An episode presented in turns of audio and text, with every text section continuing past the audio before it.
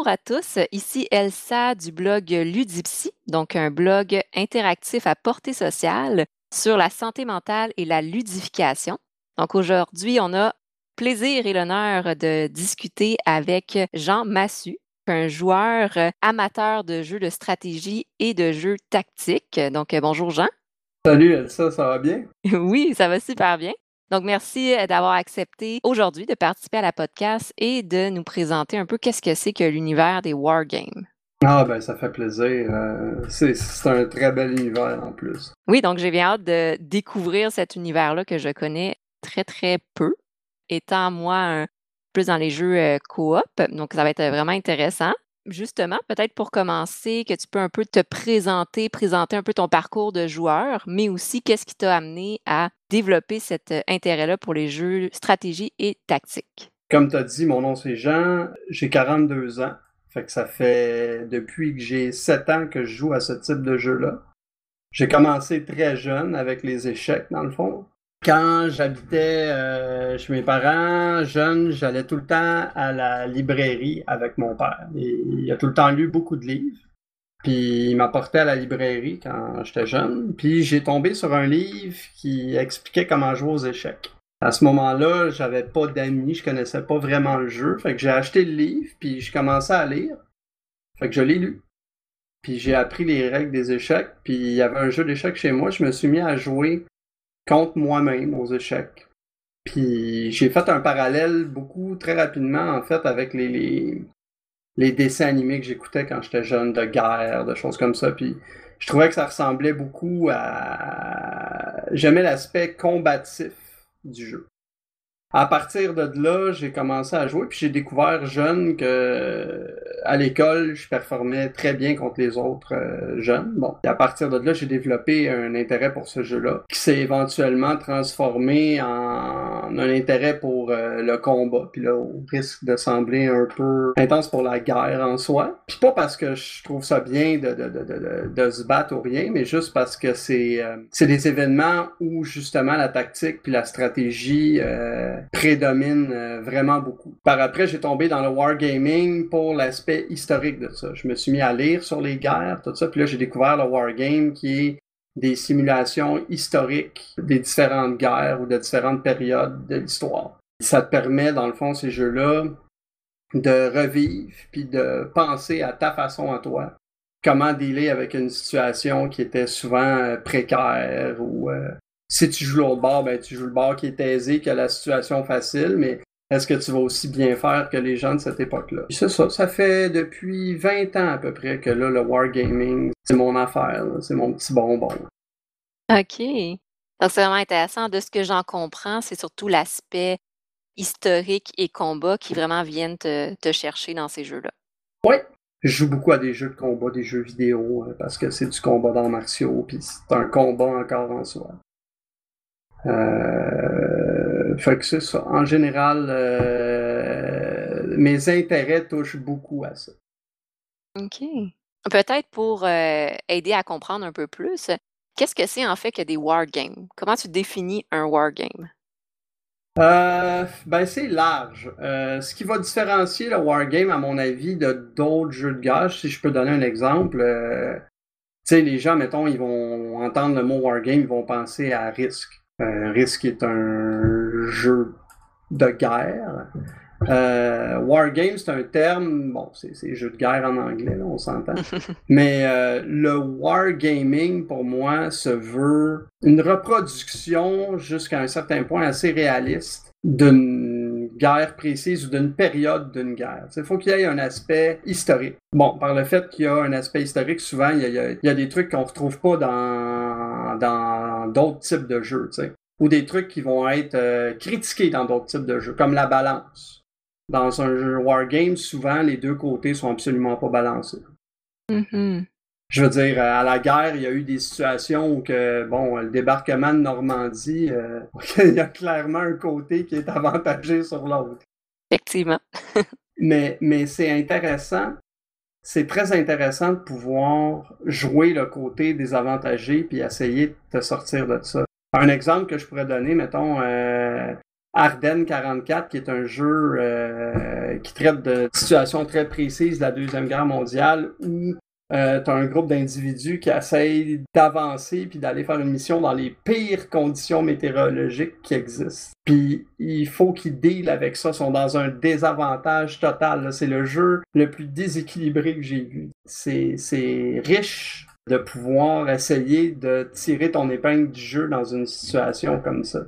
Aussi, ce que j'aime, puis ça c'est une autre conception que j'aimerais euh, clarifier. Quand euh, tu joues un wargame, euh, même si c'est un jeu qui peut sembler compétitif, c'est un jeu où la victoire est pas importante. Fait que souvent, ce qui est, ce qui est reproché des fois des jeux, des wargames, on a l'impression que c'est des jeux compétitifs ou que c'est agressif. Bon, le monde du board game appelle ça des jeux take that, là, où t'attaques l'autre, mais c'est pas du tout ça. Euh, la victoire a pas tant d'importance puisque de toute façon, les deux côtés sont pas nécessairement équilibrés. OK. Ce qui est important, c'est ce qui est intéressant, en fait, pas important, intéressant, c'est la reconstruction euh, d'une scène, c'est de la vivre. Tu sais, ce qui est le fun, c'est de la vivre d'un côté, puis après essayer l'autre côté. Puis je trouve que c'est plus un jeu qui se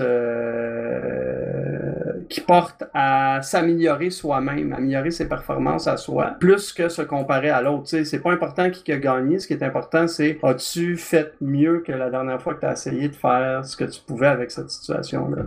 OK. C'est intéressant, ça me fait beaucoup penser à tout ce qui est les habiletés de survie, d'adaptation. C'est que d'être mis dans une situation précaire, comme tu as nommé tout à l'heure, où tu le sais que tu es désavantagé, tu le sais que tu manques de ressources, mais que tu dois apprendre à quand même faire de ton mieux pour passer au travers. Puis rendu là, comme tu as dit, l'important, c'est pas nécessairement de réussir, mais c'est plus qu'est-ce que tu as mis en place pour survivre le plus possible. Oui, voilà. Puis t'en as des, bon, t'as des jeux co-op aussi comme ça, t'as des jeux, euh, sais, il y en a pour tous les genres, mais bon, de façon générale, c'est un côté qui s'oppose à l'autre. Mais euh, pas dans un, je trouve pas qu'il y a une, euh, il y a pas une ambiance compétitive quand tu joues à ce type de jeu. il y a plus une ambiance de découverte. Tu découvres une époque. D'ailleurs, quand tu lis les instructions, ces affaires-là, il y a tout le temps une grande partie qui est qui porte sur l'histoire de la guerre, qu'est-ce qui s'est passé, tu sais. Euh, mm-hmm.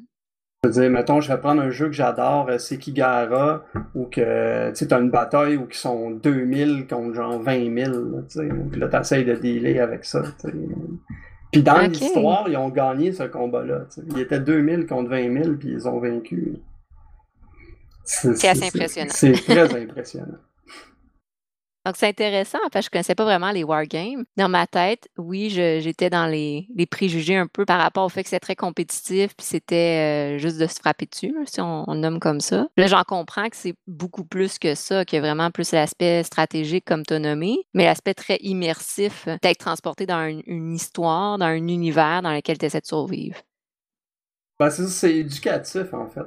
Fait ça se ressent aussi quand tu joues. Euh, un wargame par moment. Euh, c'est intéressant de jouer quelque chose puis de savoir qu'il y a un, contexte très précis versus, mettons, comme je disais, un wargame comme Risk qui est extrêmement générique ou que là, bon, là, tu fais juste placer des unités puis essayer de battre les autres. Puis le wargame, ben c'est ça, c'est différent. Tu étudies une situation. Dans le jeu Sekigara, euh, cette bataille-là, où 20 000 personnes ont été vécues par 2000, c'est expliqué. sais. Puis dans les mécaniques du jeu, les mécaniques sont conçues de façon à te montrer le pourquoi de ça. Fait que souvent, les mécaniques du jeu sont construites en fonction de rendre l'aspect historique du jeu véridique. Puis ça aussi, c'est intéressant. Il n'y a pas beaucoup de jeux qui font ça. Ah, effectivement. Tout l'aspect éducatif, comme tu as nommé. Puis là, ça, m'intrigue. En fait, est-ce que tu considères qu'on doit aimer l'histoire pour pouvoir jouer à des wargames ou est-ce qu'on peut apprendre à aimer l'histoire en jouant à des wargames? Je pense que les deux, je te dirais dans mon cas, c'est venu avec le, wargame. L'aspect historique, l'aspect, mettons, connaissance, euh, l'aspect culturel, si on veut, de tout ça, c'est le wargame qui a amené ça chez moi. À partir de là, je me suis mis à lire sur le sujet. J'aurais pas eu cet intérêt-là aussi poussé que ça si j'avais pas découvert le wargame ça a tout de suite changé ma perception du jeu. C'était pas ce que je m'attendais, puis ça m'a encore plus plu que je pensais. C'est une belle découverte dans, ta jeunesse. Oui, définitivement. Mais c'était pas très connu en plus à l'époque. Il y avait... Moi, il y avait juste le Valet de cœur que je connaissais qui avait des jeux comme ça. Je savais pas où en trouver. C'est un petit peu plus connu maintenant, mais pas tant. Non, effectivement, c'est encore euh, un jeu, un style de jeu qui est plus obscur ou. Euh, c'est niche, ouais, c'est très niche. Puis par le fait que c'est obscur ou que c'est moins connu, les gens ont cette vision-là que euh, c'est un jeu où tu t'affrontes uniquement. Ben, c'est bien parce que justement, avec ce que tu dis, ça va venir euh, déconstruire euh, ces, ce préjugé-là. Ouais, est-ce que ça le rend inaccessible? Oui et non, en fait. oui, parce que c'est des jeux qui ont une certaine complexité. Ça demande pour une grande partie beaucoup plus euh, d'efforts. C'est des jeux avec beaucoup d'exceptions, beaucoup de règles, de précision. Euh, euh, je pourrais te nommer des jeux là, vraiment qui tombent dans l'excès, là, où tu dois calculer la température, tu vas même checker l'humidité d'une situation dans une journée. pour. Il y a un jeu là, comme ça, ça s'appelle Campaign for North Africa. C'est le genre de jeu qui prend 1000 heures à jouer.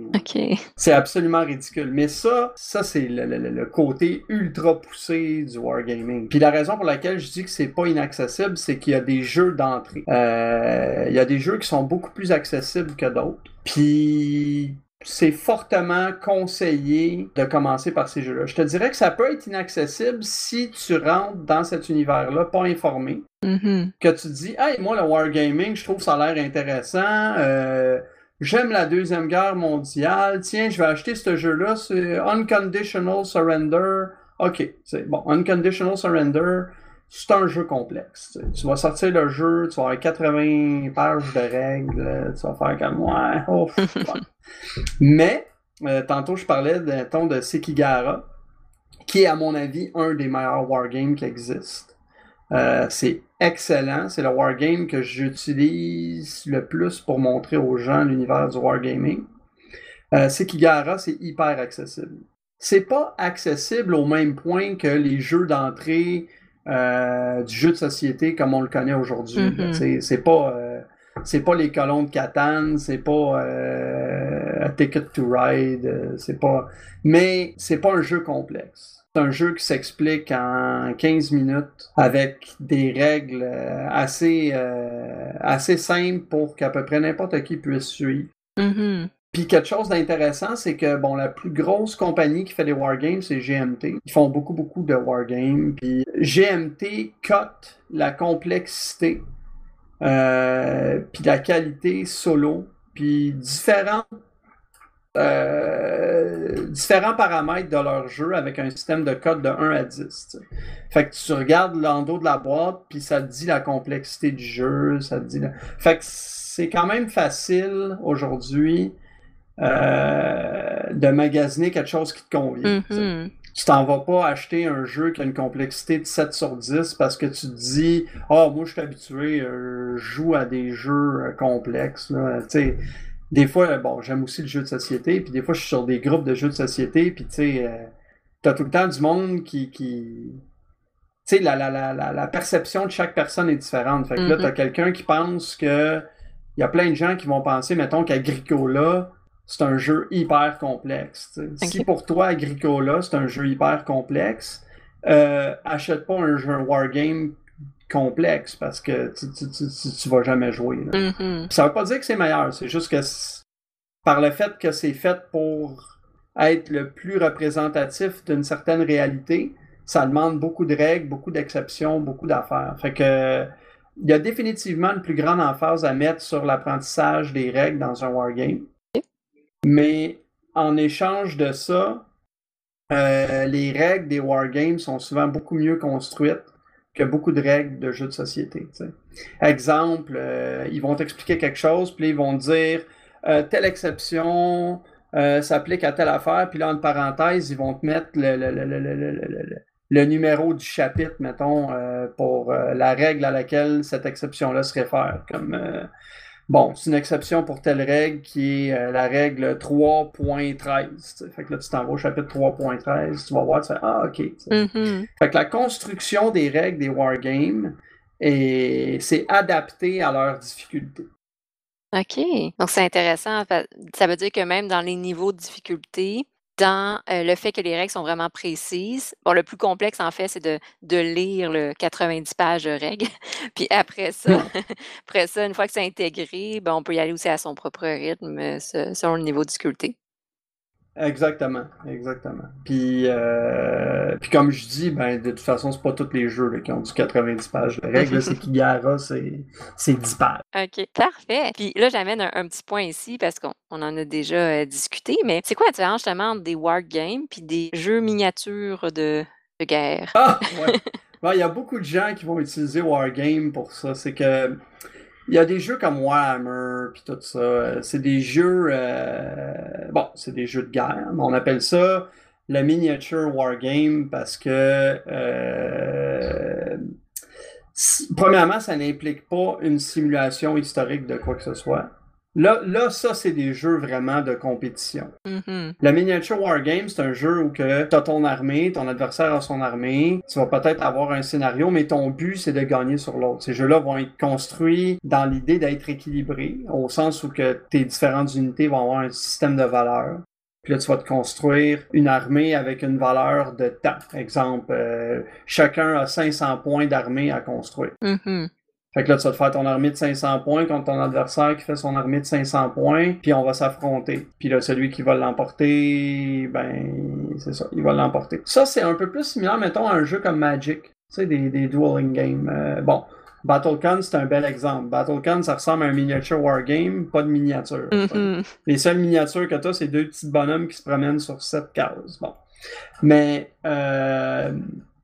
fait que le miniature wargame, à ma connaissance, euh, sauf peut-être de très rares cas, ne comporte pas un aspect historique, puis cherche une balance puis un équilibre où que deux joueurs peuvent s'affronter de façon juste et égale. OK. Fait que le, le, type de joueur serait différent entre les miniatures wargames puis les wargames. Ouais, c'est moins. Euh, c'est plus un jeu, tandis que le wargame, en plus d'être un jeu, c'est aussi un. C'est un outil euh, éducatif, ouais, c'est ça. sais. Je veux dire, il y a un aspect éducatif dans le wargame qu'il n'y a pas dans le miniature wargame. À cause de l'aspect historique, culturel, puis euh, d'adaptation aussi. Ouais, exactement. OK. Tu sais, il y a des cousins aussi, je tiens à le dire. Là, il y a quand même des cousins, je vais donner un exemple, Game of Thrones. Bon, Game of Thrones, je rentrais ça comme un wargame, puis pourtant, c'est pas historique du tout. Mm-hmm. Euh, mais les mécaniques, la façon dont ça se joue, ça va quand même être similaire. sais. Mais tu vois, dès que tu élimines l'aspect historique, quand même, à Game of Thrones, malgré que c'est pas très équilibré, les, les, les, côtés, par le fait que tu as plus que deux joueurs, euh, l'équilibre va se créer euh, avec les joueurs. T'sais, le gars qui est avantagé, le monde va se mettre à plusieurs dessus. Euh, dans un autre de ton podcast euh, euh, avec Sophie, que Sophie racontait son histoire de, de, Arcadia Quest où que tout le monde s'est mis sur elle. Bon, tu vois, tu sais, dans des jeux justement comme ça, c'est ça qui va se passer, tu sais. Euh... Puis ça, c'est un aspect intéressant du wargame aussi, c'est que tu joues beaucoup le joueur. Mm-hmm. Dans un wargame à plusieurs joueurs, parce que j'ai parlé, les wargames que je parlais, c'est surtout des wargames à deux joueurs. Okay. Mais dans le cas, mettons, du, du wargame à plusieurs joueurs, c'est super important de tirer ton épingle du jeu par rapport à ce que tu représentes pour les autres joueurs. Fait que ce que tu. Il y a un gros aspect de communication puis de, de, de, de négociation sans en parler directement. C'est de la communication indirecte. Euh, si t'es pas une menace, les gens vont te laisser tranquille. Mm-hmm. Euh, si je peux donner un exemple très court de ça, euh, il y a un jeu que j'aime beaucoup qui s'appelle Twilight Imperium, qui est un peu un cousin du Wargame. Là, euh, bon. Une fois à Twilight Imperium, j'ai gagné, c'est un jeu de guerre quand même, où il y a beaucoup de combats. Puis moi, j'ai gagné, j'ai jamais fait aucun combat de la partie.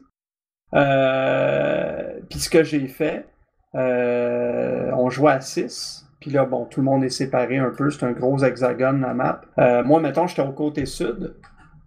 Puis j'avais deux amis qui étaient en haut de moi sur les côtés. Je les ai laissés prendre toute la frontière en avant de moi. Fait que moi, ça m'a enfermé.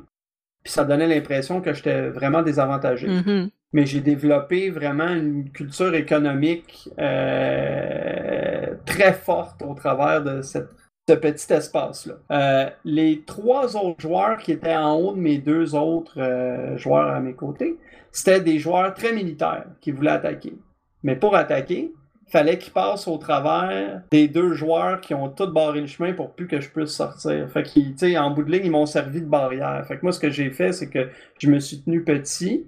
J'ai donné l'impression de ne pas être tant dangereux jusqu'au moment où il a fallu m'attaquer. Mais pour m'attaquer, faut aller attaquer les deux autres joueurs qui sont pas dans une position aussi avantageuse que moi. Puis ces deux autres joueurs-là peuvent pas m'attaquer moi, parce qu'ils ont les trois autres joueurs militaires qui les attendent. Fait que je me suis retrouvé dans une position où Mhm. j'ai- j'ai pu profiter. Fait que dans un wargame, tu as cet aspect-là beaucoup où que tu vas euh, beaucoup jouer avec le joueur plus que les règles du jeu. OK.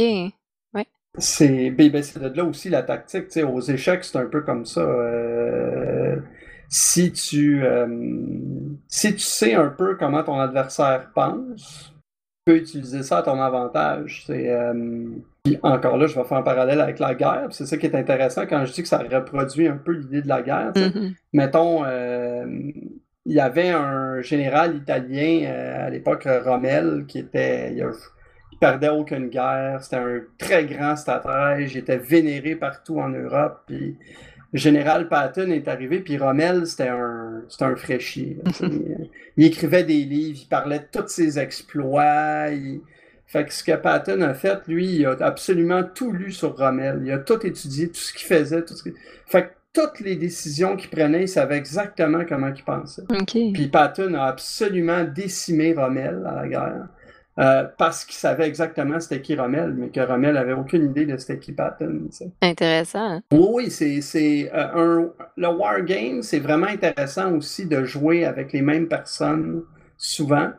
Parce que euh, c'est un jeu où, euh, qui gagne beaucoup en valeur euh, stratégique Mhm. euh, quand tu connais l'autre joueur. Euh, la plupart des jeux très stratégiques et très tactiques, c'est tout le temps le fun de jouer avec le même joueur. euh, ça, c'est quelque chose. Bon, c'est un petit à côté, mais tu apprends ça à un moment donné à force de, jouer à ce genre de jeu-là. Euh, surtout au sens où tu vas jouer avec quelqu'un, puis tu vas tellement connaître la personne que tu vas avoir l'impression, mettons, que tu es vraiment bon. Puis là, tu vas jouer avec quelqu'un d'autre, puis tu vas être absolument complètement déboussolé parce que là, c'est pas du tout la même façon de voir les choses. Fait que tu apprends à lire les gens avec les. les- Ouais.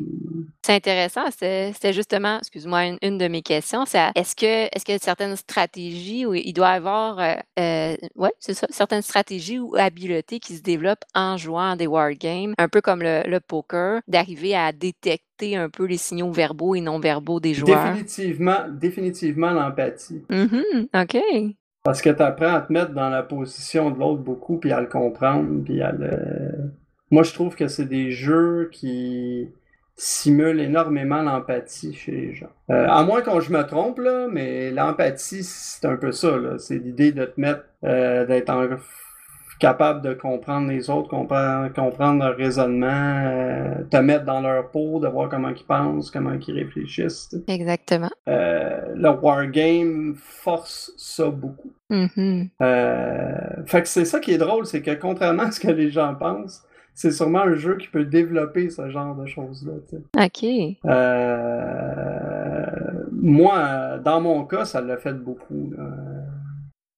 Le, l'aspect tactique euh, te force à faire ça. Puis c'est un peu la différence. Les gens, ils perçoivent mal aussi la différence entre stratégie et tactique. Là. Euh, c'est, je trouve que c'est très clair dans le wargaming, au sens où que la stratégie, ça comporte plus ta vision personnelle des choses, puis la tactique, c'est plus quelque chose qui, qui englobe ta réaction par rapport à ce que l'autre personne fait.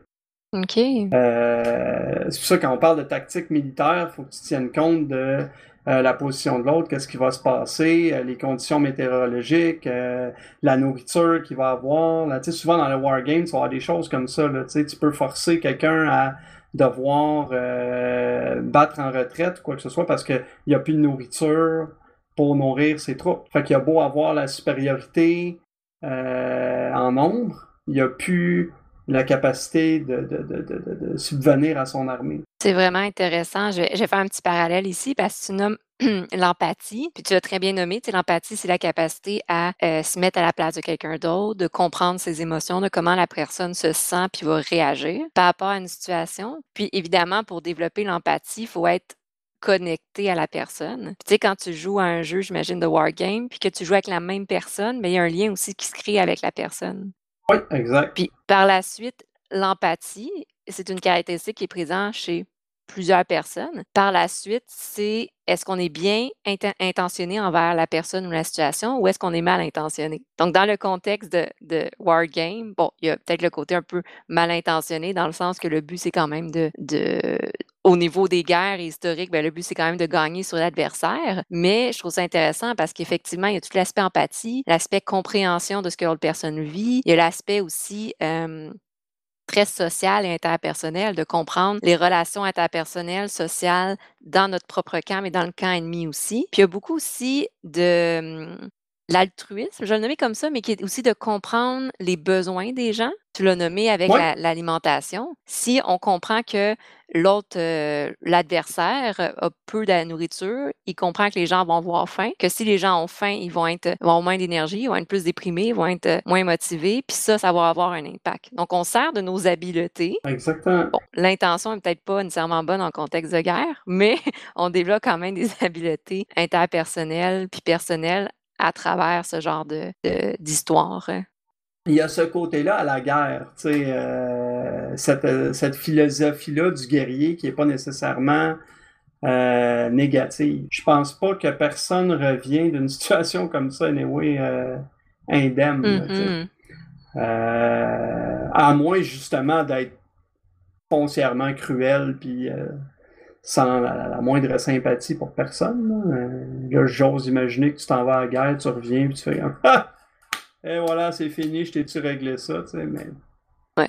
On va me permettre de douter que c'est pas tout à fait comme ça. C'est ça, ou que c'est vraiment une minorité, disons, de gens comme ça. Mais ça m'a montré ça. Tu sais, le, le, wargame, ça simule un peu ça. Tu es en face de quelqu'un, c'est pas nécessairement ton, ton ennemi. Tu sais. Je veux dire, c'est ton ami, tu joues avec, c'est quelqu'un que tu connais. Mm-hmm. Puis tu partages ce moment-là où vous êtes en confrontation, puis tu, vas t'appliquer à, oui, tu vas t'appliquer à, en quelque part, à anéantir cette personne-là, tu sais, mais, mais, mais tu le fais pas nécessairement euh, pour des raisons euh, malsaines. Mm-hmm. Euh, je trouve que je trouve que encore moins dans un jeu comme ça que dans un jeu justement. Euh, des fois, je trouve que le wargame est moins compétitif qu'un jeu comme Agricola justement. Donc Agricola, ben oui, euh, tu fais des moutons puis tu cultives des légumes, whatever, mais ton but c'est de gagner pareil en juste en ayant des points au lieu d'en contrôlant des territoires ou en, versus un wargame où que souvent tu as un autre objectif qui est celui de vivre une situation euh, qui a déjà existé, puis essayer de la reproduire ou de la comprendre. Mm-hmm. En ce sens-là, c'est plus proche d'un jeu coop qu'un bain des jeux.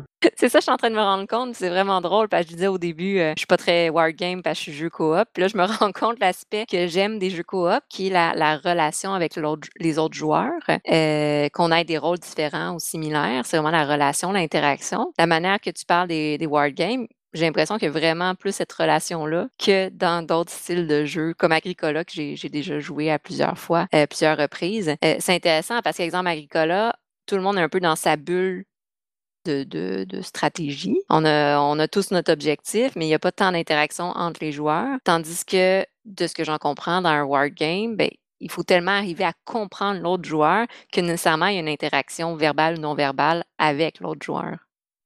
Définitivement, ça, il y en a beaucoup. Et puis, il n'y a pas. Euh, cette interaction-là n'est pas non plus juste dans le but de.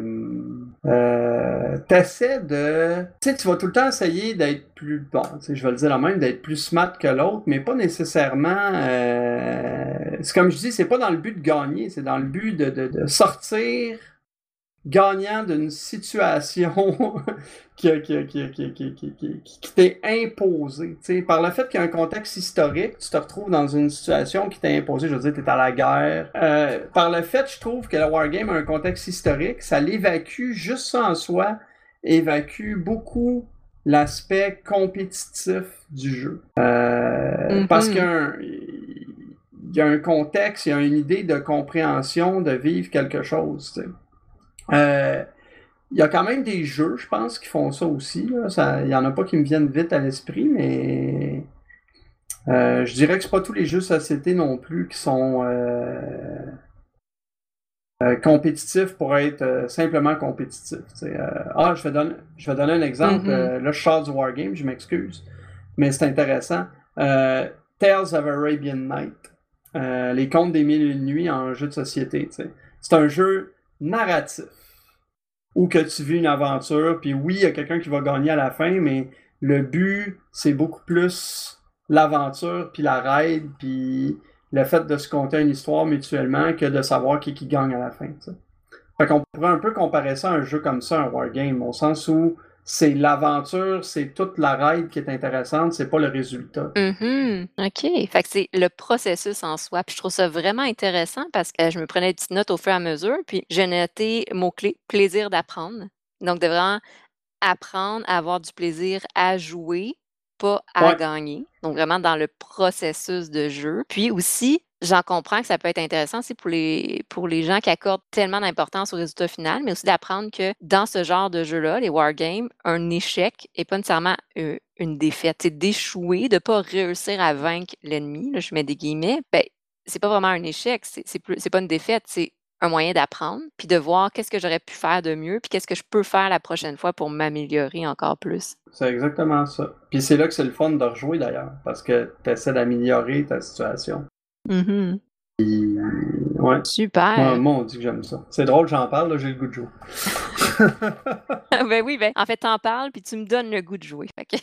Euh, de ton côté, ça serait quoi un peu tes suggestions de, de bons jeux euh, Wargame, euh, soit que, qui jouent seuls, à deux, à plusieurs, pour les débutants autant que pour les gens qui, connaisseraient peut-être un peu plus niveau historique dans ce genre de jeu? oui, c'est une bonne question parce que je te dirais que si je ne sais pas, bon, tu as, la difficulté, puis tu as des Wargames qui se jouent seul à deux ou les autres je vais mettre à plusieurs. Généralement, la plupart des wargames, en tout cas que moi je joue, c'est soit à deux joueurs ou seul. Euh, plus à deux en général. Puis après, ben là, c'est une question de période. Là, ça dépend de ton expérience, comme tu dis. Fait que euh, si je peux en nommer quelques-uns, tantôt j'ai nommé Sekigara. Euh, moi, Sekigara, c'est dans mon top 3 jeux à vie. Puis euh, j'ai joué à beaucoup de mm-hmm. jeux. Euh, euh, fait que ça, c'est ma suggestion que je donnerais à quiconque veut découvrir le Wargaming. C'est un jeu qui se joue à deux. Ça se joue pas seul. ça se joue à deux. C'est quand même assez rapide. C'est pas un jeu qui est long. Il y a des Wargames qui sont très longs. des fois, c'est des campagnes qui durent une quarantaine d'heures.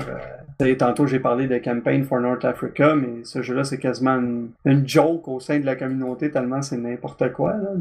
mais euh, Sekigahara, c'est définitivement le meilleur jeu euh, d'entrée de gamme que je connais pour le wargaming. Euh, Puis ce qui est intéressant de ce jeu-là, c'est que malgré que je considère que c'est un jeu d'entrée de gamme, je trouve que c'est un des jeux les plus profonds. Puis un des meilleurs jeux, même quand tu es expérimenté, Sekigahara. Tu joues à ça quand tu commences le wargaming, tu découvres le wargaming, puis quand ça fait 10 ans tu joues à des wargames, tu joues encore à Sekigahara. C'est un jeu à deux. Euh, un autre jeu à deux qui peut bien se jouer seul quand même, euh, mais préférablement à deux, c'est la série Conflict of Heroes. Euh, ça, c'est vraiment sur la Deuxième Guerre mondiale. ça traite de diverses parties, généralement le front de l'Est de la Deuxième Guerre mondiale. Euh, c'est des règles très simples, euh, mais c'est un jeu, un des jeux que je trouve qui simule le mieux toutes les difficultés de la guerre. Comment tu dois dealer avec les conditions météorologiques, avec l'épuisement de tes troupes. Fait que ça apporte beaucoup de gestion de risque. Fait que tous ces côtés-là de la gestion, est vraiment apporté dans Conflict of Heroes. C'est un jeu hyper intéressant pour ça. Puis ça aussi, c'est un jeu avec des règles relativement simples. Petite note, c'est quand même un jeu qui est beau pour un wargame. Généralement, les wargames, on peut leur faire un reproche, okay. c'est pas les jeux les plus esthétiquement plaisants. C'est plus basé sur la qualité que, que la beauté puis le visuel. Euh, Mhm. Fait que moi, ça, ça serait les deux jeux que je conseillerais à quelqu'un qui veut découvrir le Wargame. Dans le un peu plus complexe, mais le très riche, puis le, le- le- très instructif sur le côté historique, Twilight Struggle. C'est un jeu qui est quand même assez euh, connu, mais c'est excellent. C'est un jeu sur la guerre froide Hmm. T'as pas vraiment t'as pas vraiment de confrontation d'armée dans ce jeu-là. T'as de l'espionnage, t'as plein de, de, de, de- petits trucs sournois que tu fais, euh, OK. t'as, t'as, t'as la course pour l'espace, t'as ci, t'as ça. Fait que là, tu pitches à gauche, à droite, à influencer divers pays, faire différentes affaires pour tirer ton épingle du jeu. Tout en évitant comme qu'un conflit éclate pour vrai, puis que là, il y a une guerre nucléaire, puis ça pète. D'ailleurs, dans ce jeu-là, dans Twilight Struggle, différentes actions que tu vas faire vont comme pousser la situation vers la guerre nucléaire, puis si jamais quelqu'un fait éclater la guerre nucléaire, il perd la partie. OK, vraiment intéressant. C'est un jeu qui joue avec des cartes, puis toutes les cartes réfèrent à différents événements très précis de la guerre froide. Fait que juste en lisant les cartes, là, t'apprends quasiment comme si tu t'achèterais une encyclopédie de la guerre froide. C'est hyper instructif, ce jeu-là. Comment apprendre en s'amusant. Ouais.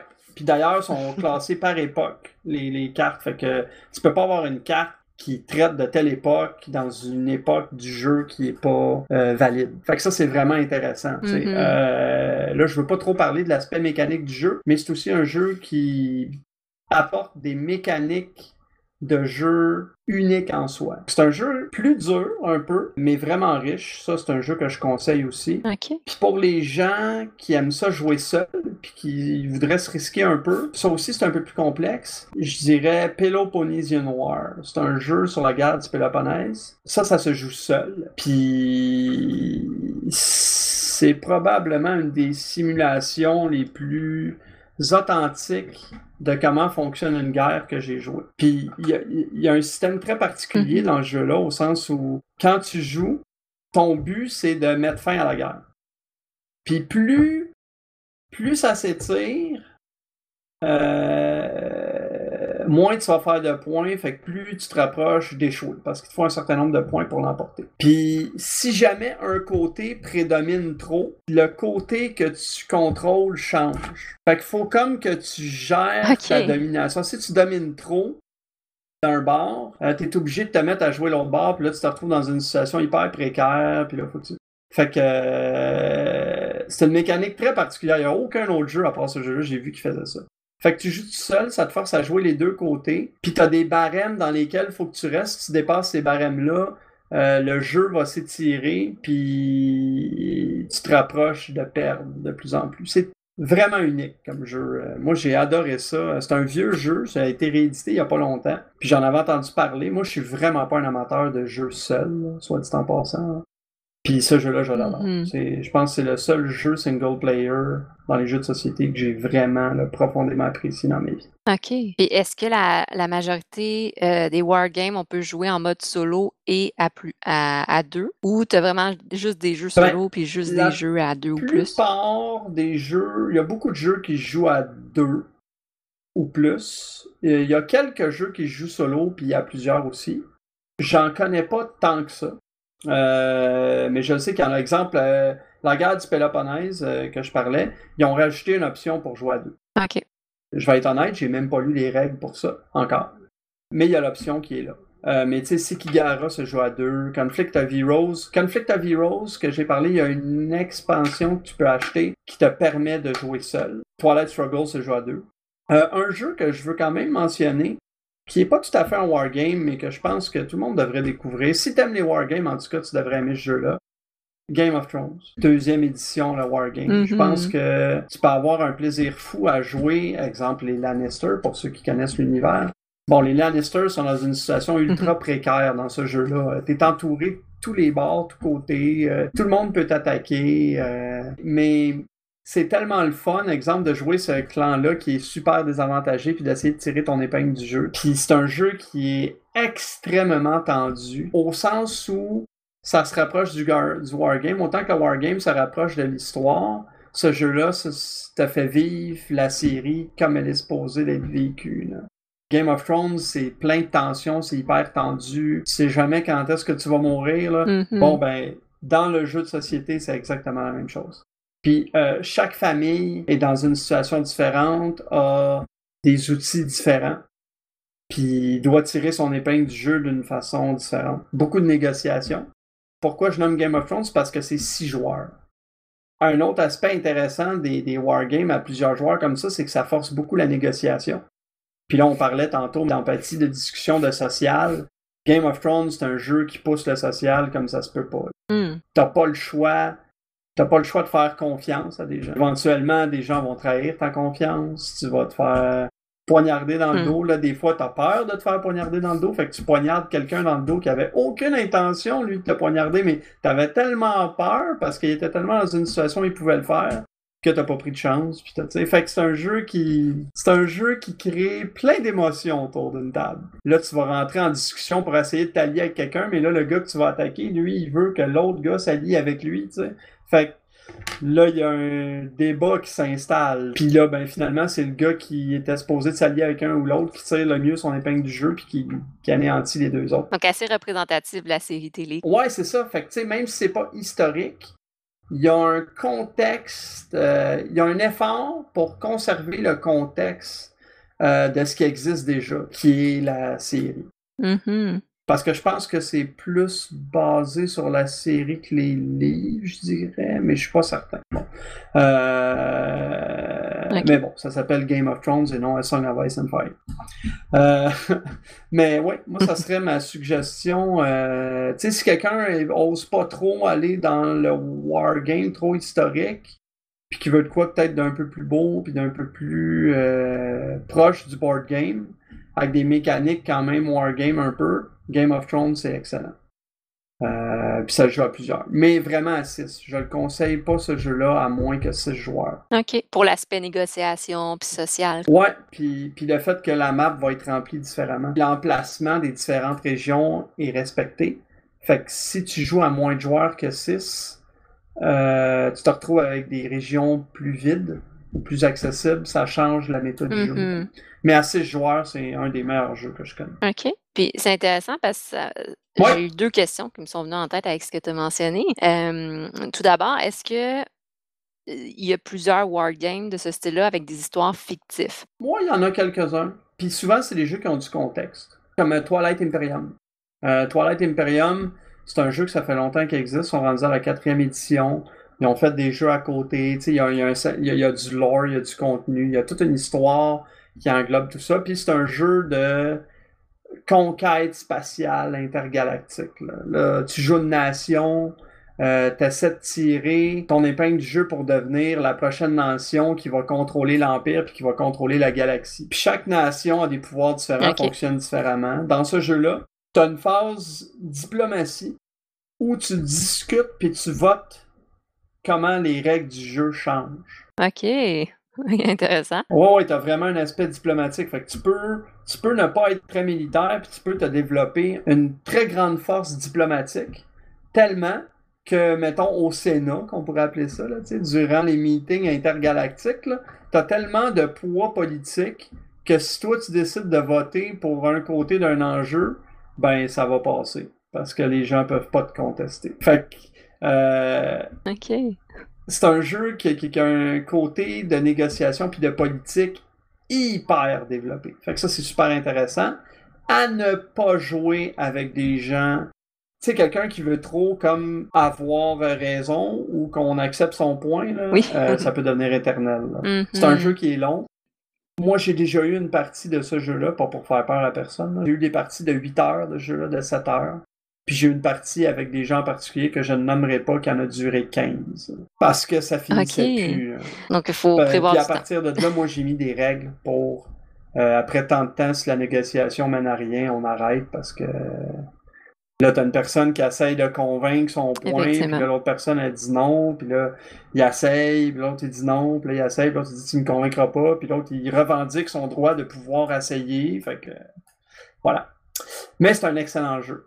Euh, si on aime Ok. discuter, si on aime débattre, si on aime avoir des discussions riches, Euh, en. C'est un jeu extraordinaire. Donc, euh, ouais, bon, mini parenthèse comme ça, je crois que ça me faisait penser au grandeur nature.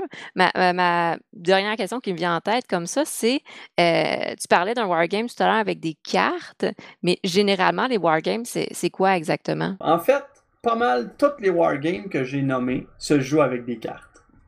Le wargame, c'est un jeu qui simule les guerres, comme j'ai dit, puis veut, veut pas, quand tu simules euh, la guerre, la guerre, c'est rempli d'imprévus.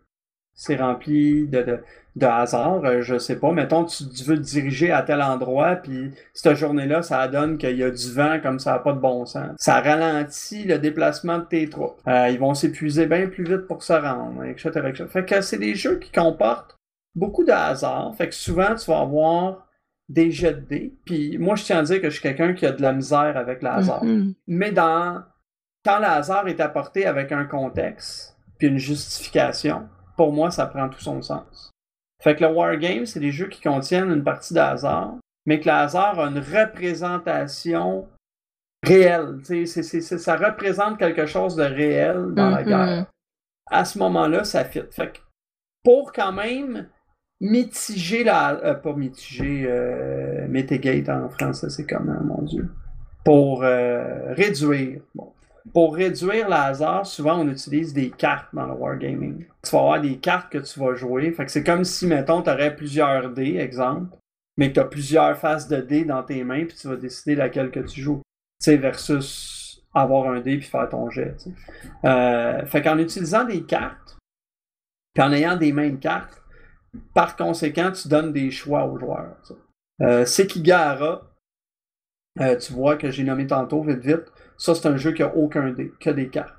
Puis c'est un jeu qui utilise des blocs. Mm-hmm. Fait que quand tu joues à Sekigara, que, faire un résumé rapide de celle-là, tu as des blocs. Puis sur les blocs, tu as des symboles qui représentent les types d'armées que tu as. À quelle famille ils appartiennent de ton côté, à ci, à ça, puis le nombre que tu as. Mais ce qui est intéressant de Sekigara, c'est que les blocs, le côté où qu'on voit ce que le bloc a dessus, c'est juste toi qui le vois. Fait que mes blocs, moi, je vois ce qu'il y a dessus. OK. Puis tes blocs, je vois pas ce qu'il y a dessus.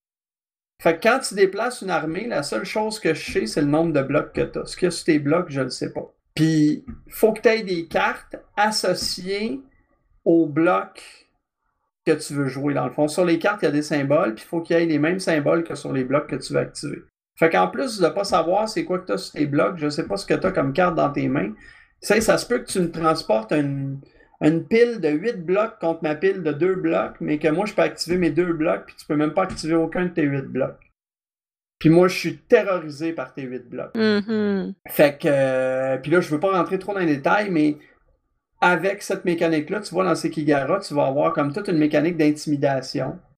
Euh, l'idée d'envoyer des blocs, peut-être ça faire tuer au front, mais pour avoir accès à comprendre, à concevoir qu'est-ce qu'il y a dans son armée.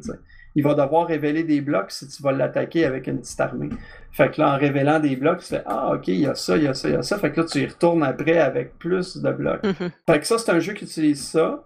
Euh, la plupart des autres jeux, Twilight Struggle, c'est des cartes en gros qui fait la mécanique du jeu aussi, comme j'ai expliqué. Conflict of Heroes, c'est vraiment des unités puis des dés. C'est plus un jeu où que tu vas lancer des dés pour faire tes attaques, des trucs comme ça. Puis à chaque fois que tu fais une action, dans Conflict of Heroes, tu dois lancer un dé pour savoir si ton unité est épuisée.